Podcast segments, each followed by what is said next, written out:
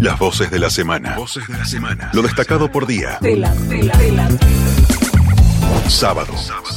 La secretaria de Energía de la Nación, Flavia Rollón, reafirmó que Mar del Plata podría tener en el offshore el potencial de otra vaca muerta al analizar el escenario de explotación energética en aguas de la ciudad bonaerense en el marco de reuniones con integrantes del denominado clúster de energía. Hoy tenemos mucha expectativa a raíz de los hallazgos que hubo en la misma cuenca del lado frente a las costas africanas. Esto puede significar para la Argentina exportación por aproximadamente 20 mil millones de dólares, este, un impacto en el 3% de nuestro Producto Bruto Interno.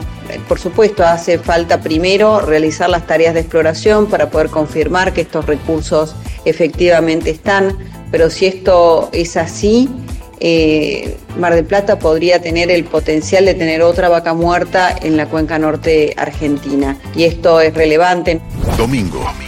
El embajador argentino ante la OEA, Carlos Raimundi, consideró que el actual secretario general de la Organización de Estados Americanos, el uruguayo Luis Almagro, debe dejar su cargo por todo lo que sucedió bajo su gestión y que quienes deben impulsar su salida son las democracias populares de la región. Bajo su gestión tuvo lugar el impeachment contra Dilma Rousseff, la inhabilitación de Rafael Correa como candidato en Ecuador, la proscripción de Lula y su detención, los estallidos sociales con una fortísima represión que nunca tuvieron condena en Ecuador, en Colombia, en Chile, el golpe de Estado en Bolivia, que creo que fue el punto culminante del desastre, la inhabilitación de Cristina, el empeoramiento a, grados casi inimaginables de la situación en Haití, la crisis en Perú, el atentado contra Francia Márquez. Se retiraron dos países, Venezuela y Nicaragua, es decir, la OEA se, se achica en lugar de abarcar y de tratar de llegar a más, a más estados.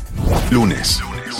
La legisladora de la ciudad de Buenos Aires por el Frente de Todos, Laura Velasco, expresó que el ingreso de Eugenio Bursaco como ministro de Justicia y Seguridad de la Ciudad de Buenos Aires, en reemplazo del recientemente renunciante Marcelo D'Alessandro, no nos deja demasiada esperanza. Lo de Bursaco la verdad es que no nos deja eh, demasiada esperanza del cambio de gestión, pero sobre todo lo que por los antecedentes que tiene el, ministro que asume, pero sobre todo también nos preocupa muchísimo que la renuncia de D'Alessandro se haya dado sin ningún tipo de reconocimiento, con Horacio Rodríguez Larreta diciendo que, que fue quien lideró que la ciudad fuera de las más seguras de Latinoamérica, cuando no han entregado ni siquiera los datos, la única jurisdicción del país que no entrega los datos del delito en la ciudad de Buenos Aires al mapa nacional.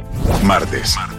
El subsecretario de Turismo de Santiago del Estero, Nelson Bravo, afirmó que el sector turístico trabajó a pleno a raíz del flujo de personas que llegaron a la provincia para presenciar en la ciudad capital la fiesta del seleccionado nacional campeón mundial en Qatar y el fin de semana en Termas de Río Hondo, el Gran Premio de la República Argentina de Motociclismo. Hay muchos que han aprovechado eh, que tenían reservas para el fin de semana largo y este que ha pasado y han ampliado su cantidad de días para permanecer.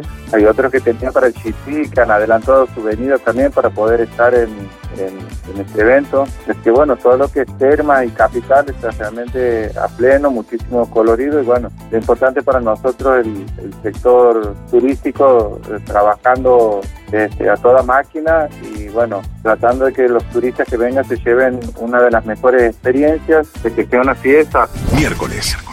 La directora nacional de control de enfermedades transmisibles del Ministerio de Salud, Teresa Estrella, dijo que el escenario en el país en materia de dengue es complejo y agregó que refleja un incremento sostenido de casos. Hasta el cierre de la semana pasada, en el Sistema Nacional de Vigilancia de Argentina se reportaron casi 10.000 casos, 9.388 los casos de dengue, de los cuales la mayoría no tiene antecedentes de viaje, es decir, que adquirieron la infección en su lugar de residencia. Y esto es importante porque estos casos registrados se encuentran, digamos, por encima de lo que uno espera respecto de lo que ha sucedido años anteriores y con una curva que va increyendo.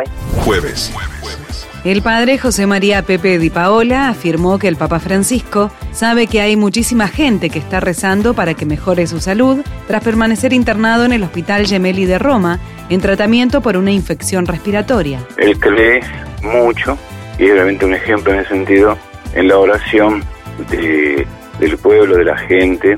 Y bueno, hoy día sin duda está pensando en eso, que hay muchísima gente que lo quiere, que quiere que esté bien y que está preocupado por su salud y que está rezando desde su casa, desde su capilla, desde cualquier parte del mundo para que se mejore y pueda seguir con su misión que es tan importante, ¿no? Porque hoy día es para nosotros los católicos un líder espiritual extraordinario, pero para el mundo también ha logrado trascender inclusive las fronteras de la religión, ¿no? Para transformarse en un líder planetario.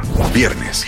El presidente de IOMA, la obra social de la provincia de Buenos Aires, Homero Giles, destacó los anuncios sobre actualización de honorarios médicos de consultas, la creación de un plan de medicamentos esenciales y la afiliación voluntaria con una cuota de 11 mil pesos, que es la cuota más baja del mercado. Al igual que PAMI, creamos un plan de medicamentos esenciales con cobertura al 100%, es decir, gratuito para los afiliados, para los principales grupos de enfermedades de mayor prevalencia, que son son hipertensión, diabetes, dislipemias, enfermedades digamos, de, grasas en la sangre y enfermedades respiratorias. Estos son el 80% de los medicamentos consumidos crónicos. Esos medicamentos que incluye la, son un total de 960 presentaciones de medicamentos, que incluye las principales marcas comercializadas en el país, eh, van a ser a partir de ahora, del 1 de abril, cubiertos 100% por idioma. Las voces de la semana. Locución, Soledad Cirulnik. Edición, Lucila Bidondo. Seguí escuchando Las voces de la semana por Spotify o en telam.com.ar.